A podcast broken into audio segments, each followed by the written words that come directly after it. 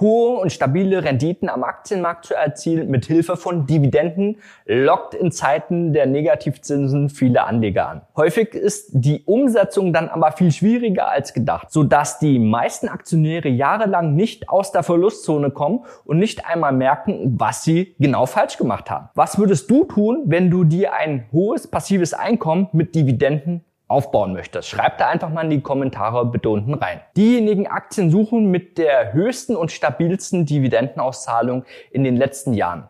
Ist doch logisch. Leider ist das nicht so einfach. Wir zeigen dir, welche Fehler klassischerweise bei der Dividendenjagd gemacht werden und wie du deine Anlagestrategie diesbezüglich verbessern kannst, um hohe zweistellige Renditen zu erwirtschaften.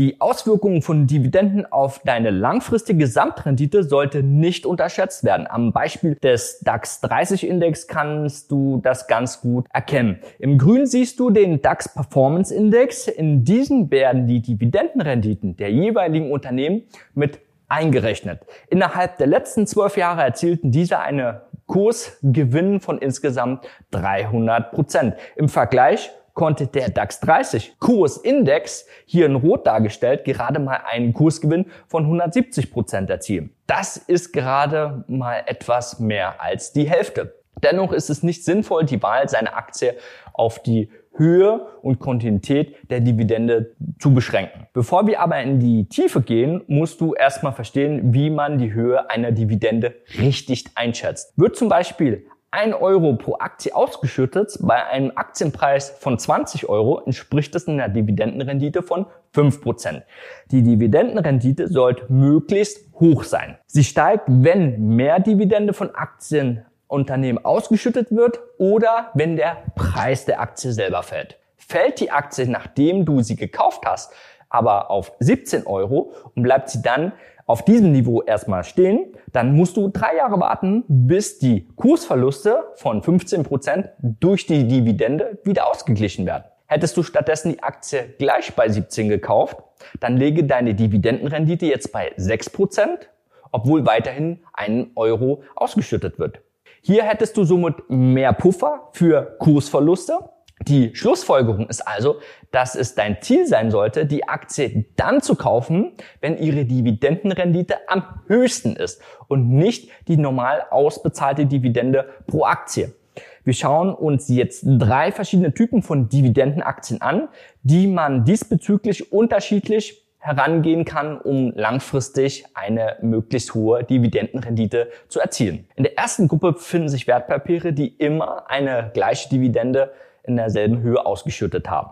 Dazu gehören zum Beispiel die Deutsche Telekom. Seit 2005 schüttet sie 50 bis 70 Cent pro Aktie aus. Hier ist es einleuchtend, dass die Aktie möglichst günstig gekauft werden sollte. Zum Beispiel 2003 kostet die Aktie 8 Euro. Das entspricht durchschnittlich einer jährlichen Dividendenrendite von 7,5 Prozent über 16 Jahre. Eine 10.000 Euro Investition hätte in diesem Zeitraum also 12.000 Euro Dividende aufgeworfen. Hinzu kommen aber auch die Kursgewinne von über 110 Prozent, der weitere 11.000 Euro eingebracht hat. Eine Gesamtrendite also von 23.000 Euro. Aktuell liegt der Preis der Deutschen Telekom bei etwa 17. Das entspricht einer durchschnittlichen zu erwartenden Dividendenrendite auf dem aktuellen Level von 3,5 Prozent. Sollte die Dividende weiter bei diesem Niveau bleiben, würden Sie bei einer Investition von 10.000 Euro in den nächsten 16 Jahren gerade mal 5.600 Euro einbringen. Hinzu kommt, dass die Aktie am höchsten Punkt seit 2002 du jetzt kaufen würdest. Wird sie dir dennoch Kursgewinne einbringen oder suchst du lieber nach Alternativen? AT&T ist beispielsweise der größte Telekommunikationsanbieter weltweit gemessen am Umsatz, der auch in den nächsten Jahren relativ stabil in Aussicht gestellt wird.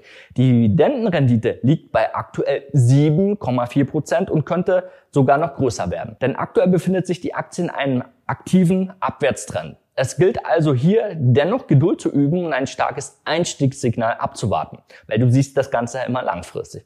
Oder sich nach weiteren Alternativen umzuschauen. Es gibt mehr als genug, das kann ich dir schon mal vorab sagen.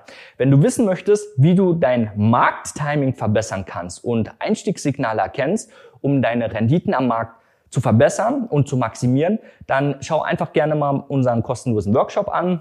In unserer zweiten Gruppe der Dividendenaktien ordnen wir diejenigen ein, die historisch hohe Dividenden ausgezahlt haben, aber immer wieder Phasen hatten, in denen nur eine kleine oder größere Dividende gezahlt worden ist. Das sind meist zyklische Unternehmen, die in Phasen schwacher Konjunktur und geringer Gewinnmargen die Dividende kürzen müssen. Das beste Beispiel hierfür ist die Daimler-Aktie. Bei dieser Aktie lohnt es sich oft dann zu kaufen, wenn die Dividende gekürzt werden. Warum das so ist? Das war bei zum Beispiel 2009 und 2020 der Fall, also in der Finanz- und in der Corona-Krise. Die äh, Finanzkennzahlen von zyklischen Unternehmen sind dann besonders schlecht, was zu einer starken Abverkaufswelle führt von bis zu 70 Prozent. Schau dir den Chart an. Doch jede Krise geht vorbei und da Daimler ein recht stabiles Unternehmen ist, kann man eine Erholung vom Umsatz und Gewinn sowie eine Erhöhung der Dividende in Folge erwarten. Wer das wusste, konnte bei Daimler seit dem Crash 250 Prozent Kursgewinne realisieren. Prognostiziert wird eine Dividende von 4,50 Euro pro Aktie für 2021. Das entspricht beim Einstiegspreis von 30 Euro pro Aktie einer jährlichen Dividendenrendite von 15 Prozent. Die Daimler-Aktie hat sich bereits aus dem Krisentief wieder sehr gut erholt.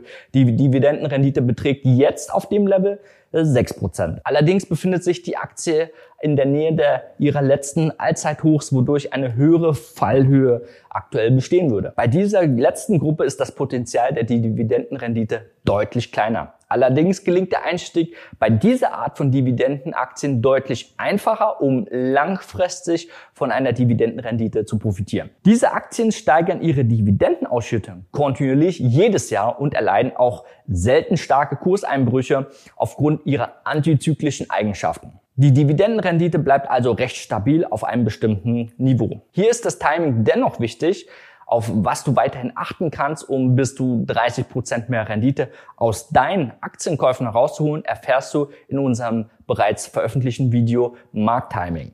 Die Johnson Johnson Aktie repräsentiert die letzte Gruppe am besten. Die Korrekturen betragen in der Regel nie mehr als 20 Prozent und das Wachstum hält schon seit über zehn Jahren an.